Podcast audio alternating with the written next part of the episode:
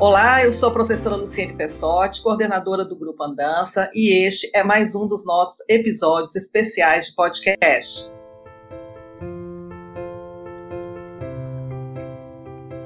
Hoje estaremos conversando com o professor doutor Rubens de Andrade e a professora doutora Carla Caser.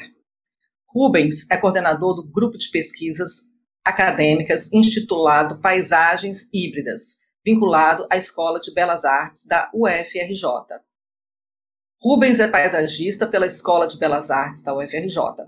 Atualmente é professora adjunto dessa mesma escola, sendo doutora em Planejamento Urbano e Regional pelo IPUR UFRJ. Recentemente, lançou o livro Anamorfoses e Distopias, Paisagens para Além da Pandemia. Carla é pesquisadora do grupo de pesquisas Paisagem Híbridas, do qual Rubens coordena, como citamos há pouco. Carla é arquiteta urbanista pela UFES. Atualmente é professora associada do curso de Engenharia Civil da UFES, doutora em Arquitetura da Paisagem e Sustentabilidade de Comunidades pela University of Guelph, Canadá. Nossa conversa hoje é sobre a produção do grupo de pesquisa Paisagens Híbridas e sobre o encontro que teremos em Vitória, uma iniciativa do professor Rubens Andrade que acontece em várias cidades da América Latina e coordenado localmente pela professora Carla Casé, e que será mediado por mim, intitulado Gramática dos Jardins. O Gramática de Vitória, Jardins e Usos no Centro Histórico de Vitória Espírito Santo, adota o recorte territorial do Centro Histórico de Vitória, que é analisado a partir de diferentes visadas por diferentes pesquisadores e grupos de pesquisadores. O professor doutor Nelson Porto pesquisa cidades no século XIX e neste evento aborda os usos dos três jardins que moldaram o caráter da cidade. Costa Pereira, João Clímaco, Parque Moscoso. Footing, cafés e clubes esportivos e moradia da elite. O reconhecimento dessa memória é resgatada e revivida com o projeto da pesquisadora Cíntia Marcosini, intitulado Mini Urbanista, reconhecendo a cidade que habito. Através de caminhadas urbanas, objetivo é levar para crianças de 6 a 12 anos a reflexão sobre a cidade, a memória, os atores que dela participam, a qualidade do espaço público de uso livre, as ruas como lugar de encontro permanência, o reconhecimento da arquitetura e urbanismo como patrimônio construído. Através de passeios pela cidade e atividades lúdicas, pretende estimular relações de afeto entre a criança e o espaço da cidade. A professora Carla Casé possui pesquisa que busca analisar os usos do espaço público sob a perspectiva de gênero. Adota essas lentes de gênero para analisar o uso dos espaços livres de ruas e jardins, e cafés, bares e clubes do Centro Histórico de Vitória pelas mulheres, a partir do século XIX. As pesquisadoras Carla Conde, Luciana de Jesus e Larissa Ramos adotam uma abordagem analítica e vêm desenvolvendo uma ferramenta de classificação e avaliação da qualidade socioambiental dos espaços livres públicos. Neste encontro serão apresentados dois exemplos práticos de aplicação da ferramenta em duas praças localizadas no centro do município de Vitória, permitindo aferir o papel dessas praças para o dia a dia dos moradores atuais do centro histórico.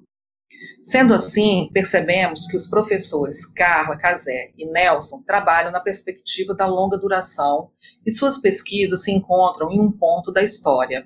Cíntia, Carla Conde, Luciana e Larissa têm pesquisas na contemporaneidade. A importância desse evento se dá pela abordagem de um mesmo tema de estudo e também um mesmo objeto, notadamente os espaços públicos do centro de Vitória. Nesse sentido, gostaria de ressaltar que Vitória é uma das cidades mais antigas do Brasil. Apesar das inúmeras transformações ocorridas no início do século XX, principalmente da qual aborda o professor Nelson, temos ainda importantes testemunhos históricos do período colonial, Testemunhos esses, entre outros, que Cíntia convida as crianças a conhecer. Eu passo a palavra ao professor Rubens para que ele possa se apresentar e falar um pouco sobre as pesquisas do grupo Paisagens Híbridas e, posteriormente, passo a palavra à professora Carla para abordar o evento que ocorrerá em Vitória. Rubens, seja bem-vindo ao nosso podcast, fique à vontade.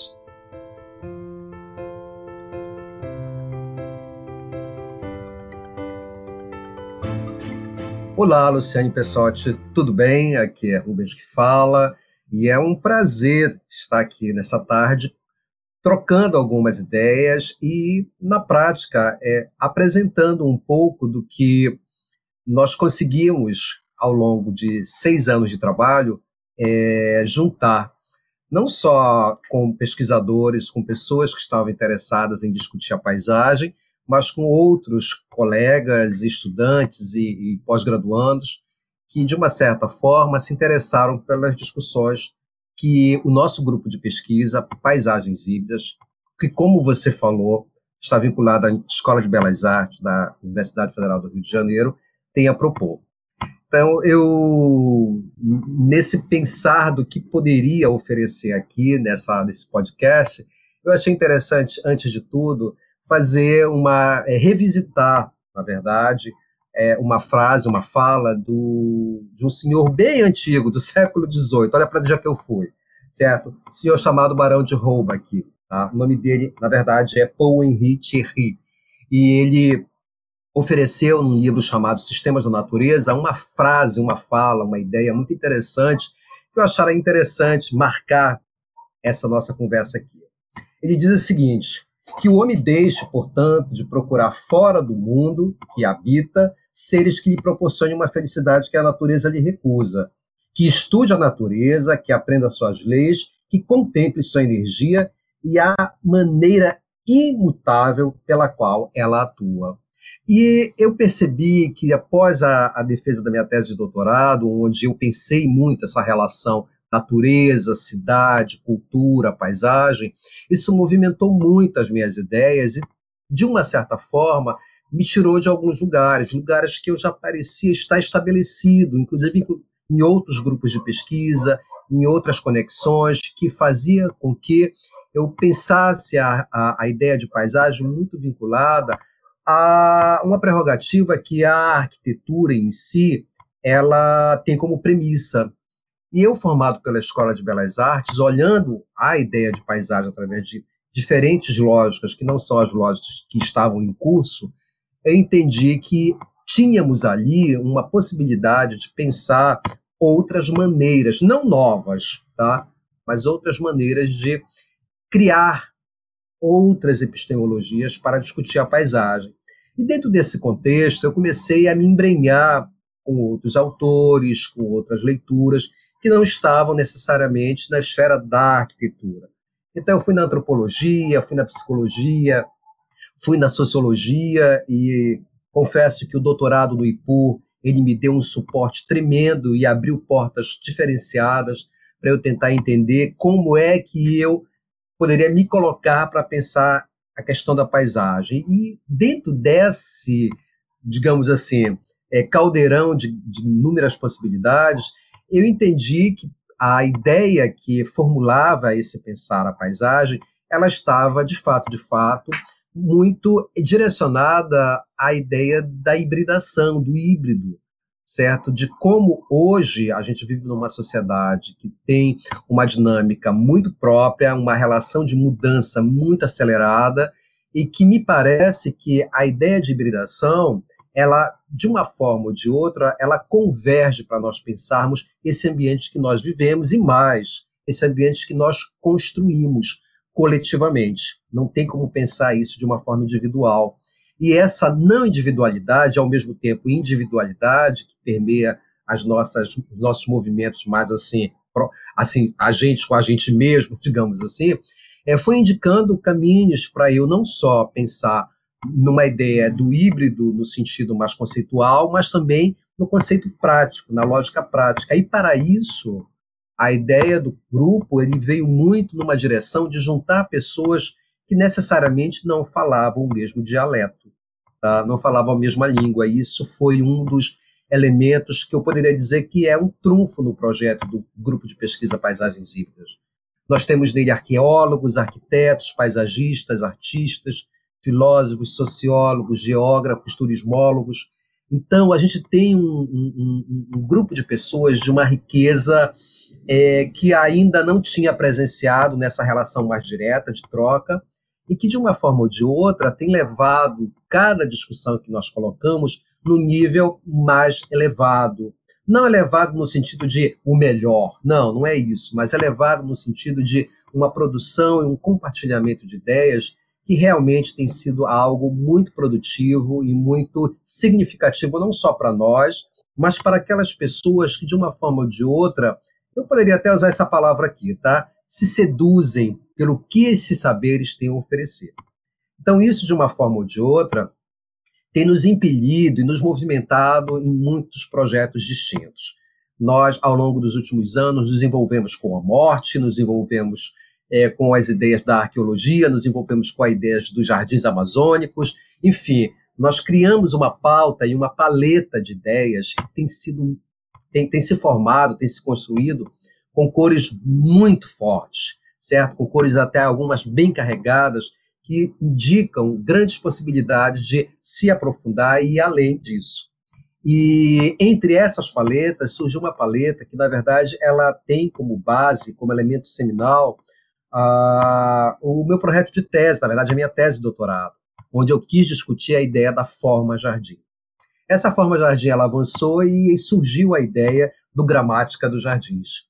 E o Gramática dos Jardins ele é um projeto que ele é, digamos assim, uma menina dos olhos para mim, porque ele não só quer pensar a ideia da formalidade do jardim, mas também quer pensar mesmo esse conceito de gramática. Né? E gramática tem sintaxe, tem predicado, tem verbo, tem sujeito, quer dizer, tem tantas coisas que a formam, certo? E que nos ajudam a pensar e formar o nosso lexo, é, o que faz parte do nosso cotidiano, o que nós nominamos, o que nós falamos, o que nós dizemos, certo?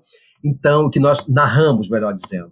Então, nisso tudo veio esse conceito da gramática dos jardins, e mais, foi um conceito que ele quis ser aberto, e não queria só pensar o, o jardim ou os conceitos que envolvem o jardim e paisagem no Brasil, ele queria expandir isso. E aí, desde quando começou o Paisagens Híbridas, eu sempre tive esse desejo de criar uma conexão muito significativa com outras culturas, com outras sociedades que é, vivem muito próximo a nós e que têm particularidades e peculiaridades para entender os seus mundos. E, nesse sentido, o projeto do Gramática do Jardim, que na verdade começou efetivamente esse ano, com pesquisadores de Brasília, com a professora Aline Zin e Carla Freitas, na Universidade Católica de Brasília. Eles fizeram o primeiro momento esse ano, mas ano passado a gente já tinha tido um, balão de ensaio, que foi inclusive uma participação que a gente teve com pesquisadores, que inclusive Carla foi é, participou desse projeto na Fundação Casa de Rui Barbosa. Mas esse ano o projeto está ganhando uma, uma camada muito mais densa e muito mais ampliada. E nós estamos atualmente realizando o Gramática em quatro cidades latino-americanas. Fizemos essa semana agora Medellín e São José de Costa Rica, e na próxima semana vamos ter México e Santiago do Chile, certo? Isso só para ter uma ideia do potencial que esse projeto tem. E ano que vem nós vamos voltar a fazer ações no Brasil, incluindo cidades como Belo Horizonte, Porto Alegre, Belém e Vitória. E Vitória, a Carla é, é, Cazé está como responsável desse projeto, é a coordenadora desse projeto. Carla, como você falou, ela é pesquisadora do nosso grupo de pesquisa e é, digamos assim, um braço lá, né, grande nosso, das movimentações na cidade de Vitória. Isso também é uma peculiaridade do Paisagens Híbridas. A gente tem pesquisadores em todos os lugares quase do Brasil. Tem Belém, tem Amapá, tem Porto Alegre, tem Pelotas, tem até fora do Brasil. Temos gente na Austrália, em Perth, temos gente em Lisboa, temos gente em Londres, então somos híbridos, inclusive geograficamente falando. Então, nesse sentido, a ideia do Gramática dos Jardins, é, no ano que vem, vai focalizar a Vitória e vai tentar, é, com pesquisadores da, da região, que trabalham, que atuam com pesquisas sistematizadas no campo da paisagem, do urbanismo, da cidade, dos jardins, implementar essa discussão em Vitória e trazer mais uma camada para se pensar a gramática dos jardins. Eu acho que é isso, Luciane. Não sei se eu, se eu dei conta de chamar a atenção daquilo que realmente era o mais prioritário nesse podcast. Obrigado. Então, Rubens, ouvindo você falar, eu pensei, são, você traz dois conceitos muito interessantes, né? Que é o conceito de gramática e o conceito híbrido. Então, fiquei pensando muito nisso enquanto estava te ouvindo. E tem uma questão que eu fiquei assim refletindo, que é a questão de um terceiro conceito, que é a polifonia. O que eu observo desse projeto seu é que são várias vozes, né? Um, um projeto multidisciplinar e que a gente tem várias vozes, diferentes campos de conhecimento. Eu acho que isso agrega um valor incrível sobre o olhar de um, para um mesmo objeto ou objetos distintos, uma mesma temática, na verdade, que eu quis falar. Né? Então, a gente tem aí é, olhares distintos, vários campos de conhecimento, tentando analisar, enfim, né, conhecer, investigar esse, essa temática. É isso mesmo, Rubens? Sim, é interessante você estar tá chamando a atenção, porque, inclusive, no ano passado, nós tivemos com a nossa pesquisadora Jaqueline de Macedo um projeto que falava sobre polivocalidades. E, de uma forma ou de outra, é, é dessa direção mesmo, Ciene, é nessa direção. E entendo eu que é uma direção que tem despontado, é, é acredito eu, nos trabalhos de pesquisa de muitos colegas que temos aí na academia, essa necessidade de perceber que não, não é mais um, uma ciência em si, uma área de saber em si, que vai dar conta ou vai responder, se é que a gente pode dizer, a gente tem um pouco né, dessa pretensão de responder algumas questões que estão aí, e que, no fundo, essas respostas quase sempre, ou elas são respostas que não dão, né, não trazem, na verdade, na essência, um, um, uma, como é que eu diria, uma faltou a palavra agora, mas uma, é, um resultado efetivo para atender aquela demanda, ou, ou, na, ou, na, realidade eu poderia dizer que são respostas que vêm para atender uma demanda específica ou elas são provisórias, certo? E o que é interessante nesse sentido de polivocalidades e, ne, nesse instrumental que a gente pode criar dispositivos onde pode disparar certo diversas é, é, de diversas áreas de conhecimento é que aí talvez esteja o nosso real ganho, sobretudo no nosso grupo de pesquisa.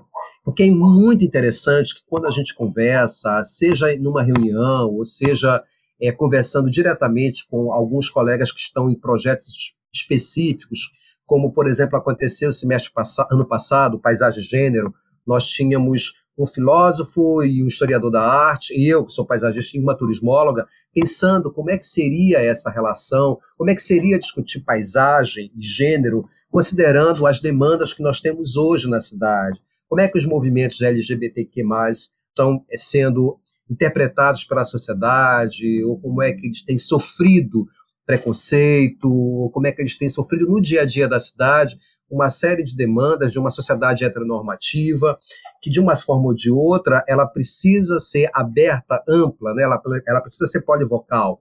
Então, nesse sentido, é interessante quando você me coloca essa camada é, é, para pensar, como de fato, de fato, a gente tem conseguido sair um pouco daquele ambiente, digamos assim, mais acadêmico, estrito senso, onde a gente tem que ter um projeto, esse projeto tem que ter um período X para acontecer e tem que ter um resultado efetivo.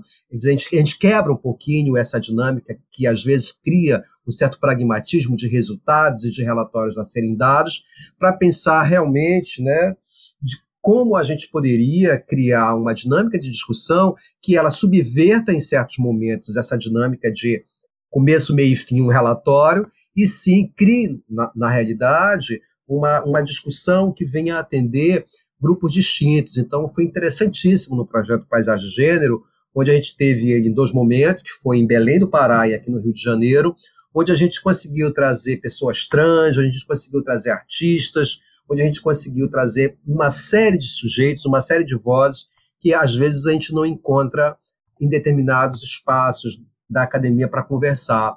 E isso foi um indicativo que a gente precisa ir além disso, precisa discutir mais isso. Então, eu entendo que o que você falou, eu acredito ou suspeito, certo, que a gente está indo nessa direção. Ah, muito bacana. Eu acho então que eu consegui perceber aí uma das riquezas do projeto, né? É, Para a gente então é, aumentar assim a pluralidade das vozes, eu vou convidar a professora Carla Cazé para se apresentar, falar um pouco desse projeto que vai acontecer aqui em Vitória, desse evento, né? Esse projeto que ela está coordenando, e aí depois a gente pode os três fazer uma um fechamento, uma conclusão sobre essa, esse grupo de pesquisas. Professora Carla, por favor.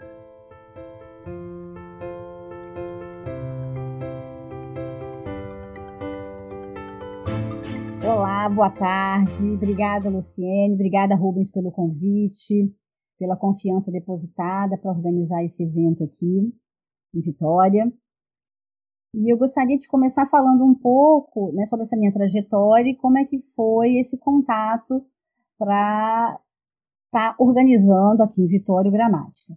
Eu sou formada na UFES, na graduação, mestrado eu acabei indo para a Escola de Engenharia de São Carlos, trabalhar com ambiente construído, e o doutorado foi na área de, de paisagem, mas na área de paisagem estudando a relação entre as pessoas e o ambiente construído.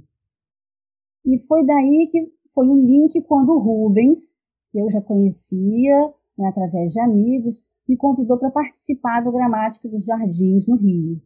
E um ponto que me chamou a atenção e que me instigou e que eh, fez crescer esse interesse de participar foi exatamente o fato de ser gramática dos jardins.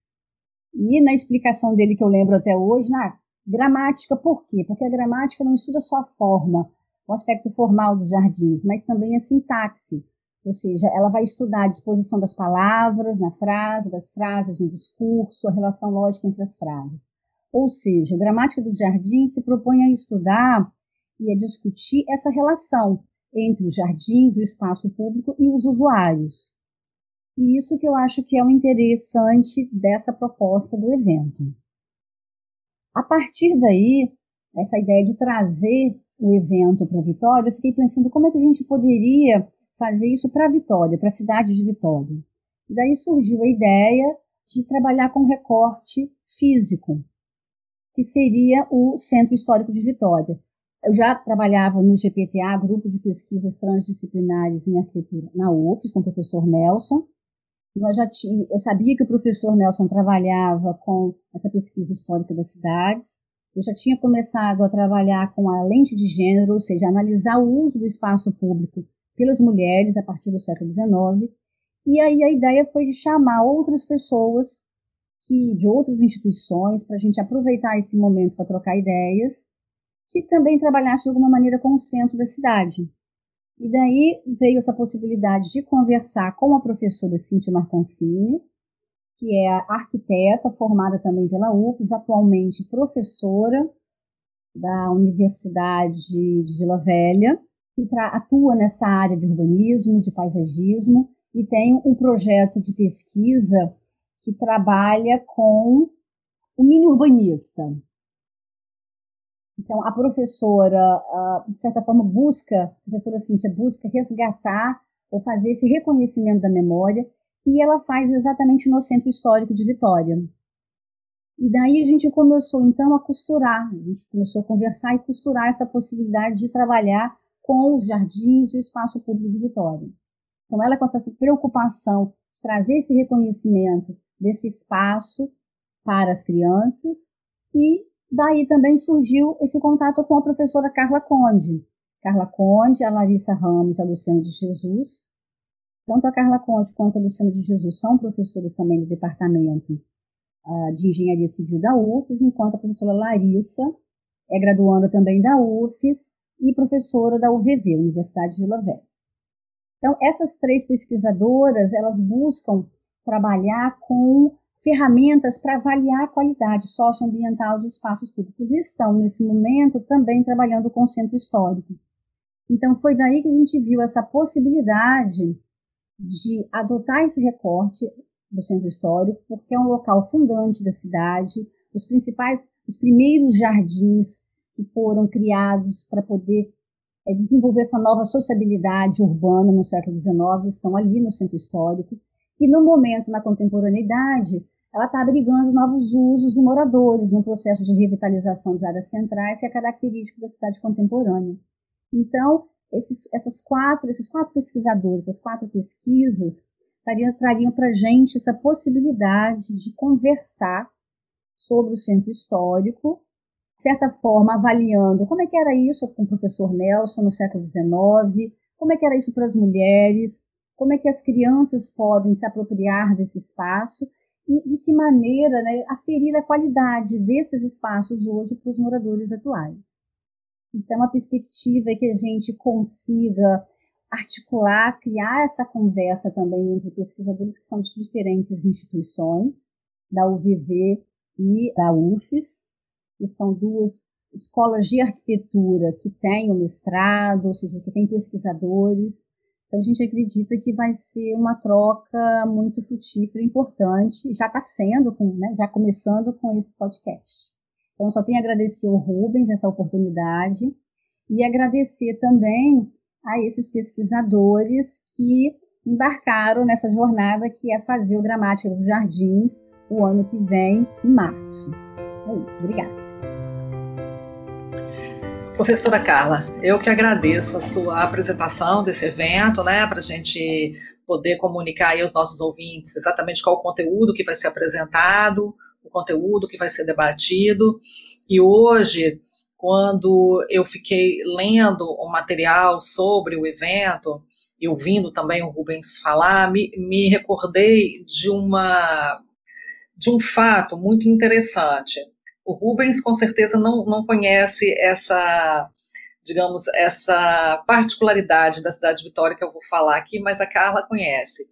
Eu me lembrei que quando eu era pequenininha, criança, é, minha família, né, os meus avós é, maternos, tinham uma casa em Jucutuquara, né, em Maruípe, que é um bairro né, da ilha, propriamente de Vitória, depois foram para comprar uma casa em Jardim Camburi, que é na parte continental. Mas, é, durante o período que eu ficava na casa da minha avó, seja lá em, em Maruípe, seja aqui em Jardim Camburi, que é onde eu moro hoje, eu ouvia quando a minha avó ia fazer alguma compra, ela falava: Eu vou à cidade. E a cidade, Carla e Rubens, a Carla sabe, né, como chamei a atenção, era ir ao centro de Vitória. E eu fiquei pensando muito na questão do gênero, né, que a Carla coloca. Quando a minha avó ia à cidade, né, ela ia a Jerônimo Monteiro ou a Vila Rubim comprar ou coisas para casa ou, ou coisas para ela mesma, uma roupa, enfim. E eu me lembro também da minha mãe falando do footing das praças, né, da Praça Costa Pereira, enfim, dos bailes no Álvares, que já é um espaço privado, então, Carlos, eu queria também te ouvir falar um pouco sobre essa importância da densidade histórica, né, social, cultural do centro de Vitória, que é o, é o, é o objeto escolhido para esse evento, esse primeiro evento aqui. Então, a partir dessa minha lembrança, eu achei interessante, porque quando você fala vou à cidade, você já coloca esse espaço numa outra categoria de importância. Você concorda com isso? Eu queria te ouvir um pouco. Isso mesmo, Luciane, com certeza.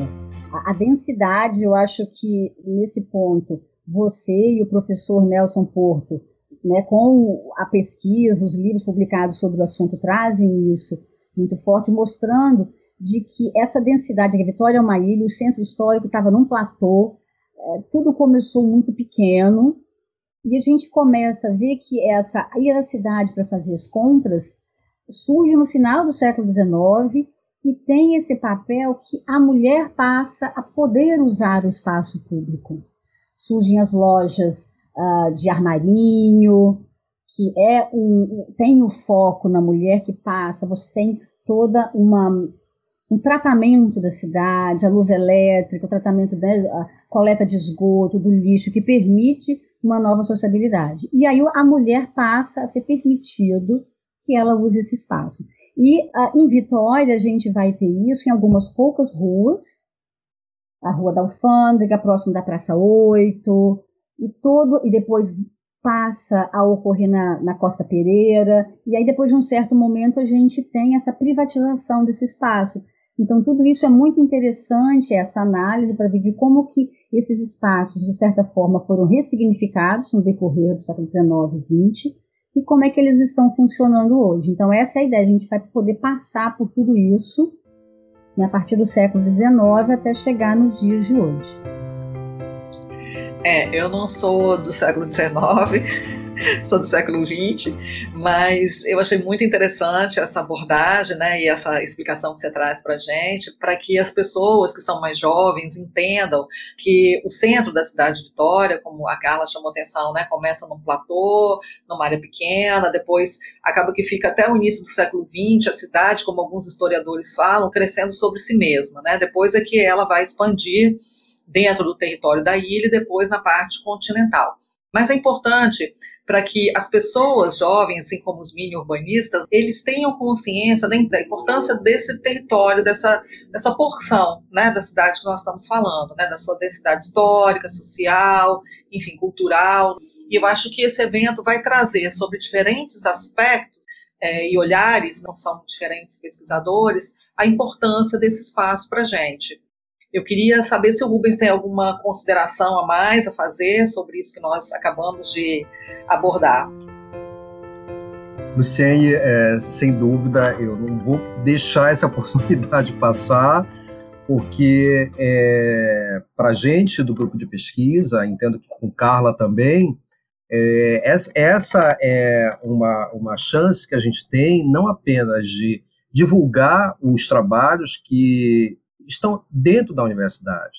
É, entendo que a sociedade hoje ela precisa entender que a universidade ela não está fechada em si mesma, ela, ela, ela produz, ela não só forma estudantes, graduandos, mas ela também ela é um dispositivo para gerar e produzir conhecimento, gerar, produzir e compartilhar conhecimentos com essa sociedade. E quando você chama atenção, eu achei muito bacana quando você disse assim, a essa sociedade mais jovem, ou até mesmo quando você falou, eu não sou do século XIX, eu sou do século XX, nós estamos no século XXI. Então, percebe, percebamos, na realidade, que temos aí uma questão de uma linha temporal que ela não está é, é, é assim fora da nossa conversa e dos cotidianos. Né? Até hoje ainda, certamente, professora Carla Casé, existe ainda os armarinhos, algumas pessoas vão fazer compras neles, alguns ecos do passado ainda estão ali presentes, ecoando,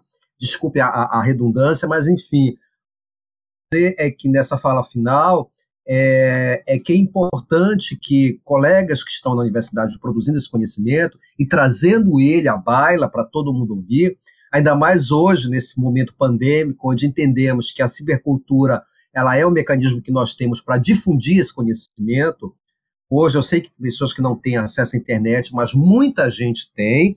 Muita gente pode acessar esses dispositivos através de, dos youtubers, da vida, dos canais, enfim. Então, é, sem dúvida, essa é uma oportunidade que a gente não pode ignorar. Temos que valorizar e agradeço, Luciene, porque você está deixando aberto esse canal para a gente poder difundir esse projeto e saber, ter consciência e, e não é suspeita, não, é, é certeza de que essa conversa que a professora Carla Casé com os pesquisadores de Vitória farão no ano que vem, ela de fato vai ter uma a, a amplitude que certamente vai é, esclarecer algumas dúvidas ou ampliar o conhecimento de muita gente. Luciene, muito obrigado por essa oportunidade e sigamos juntos trocando ideias aí.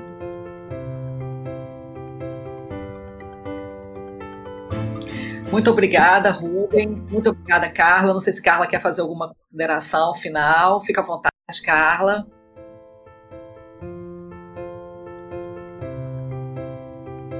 Ah, eu acho que é isso. Estou assim, ansiosa, já aguardando essa conversa e agradecer essa oportunidade da gente já estar tá começando aqui é, nesse podcast Pro Andança com a Luciene e o Rubens. Obrigada.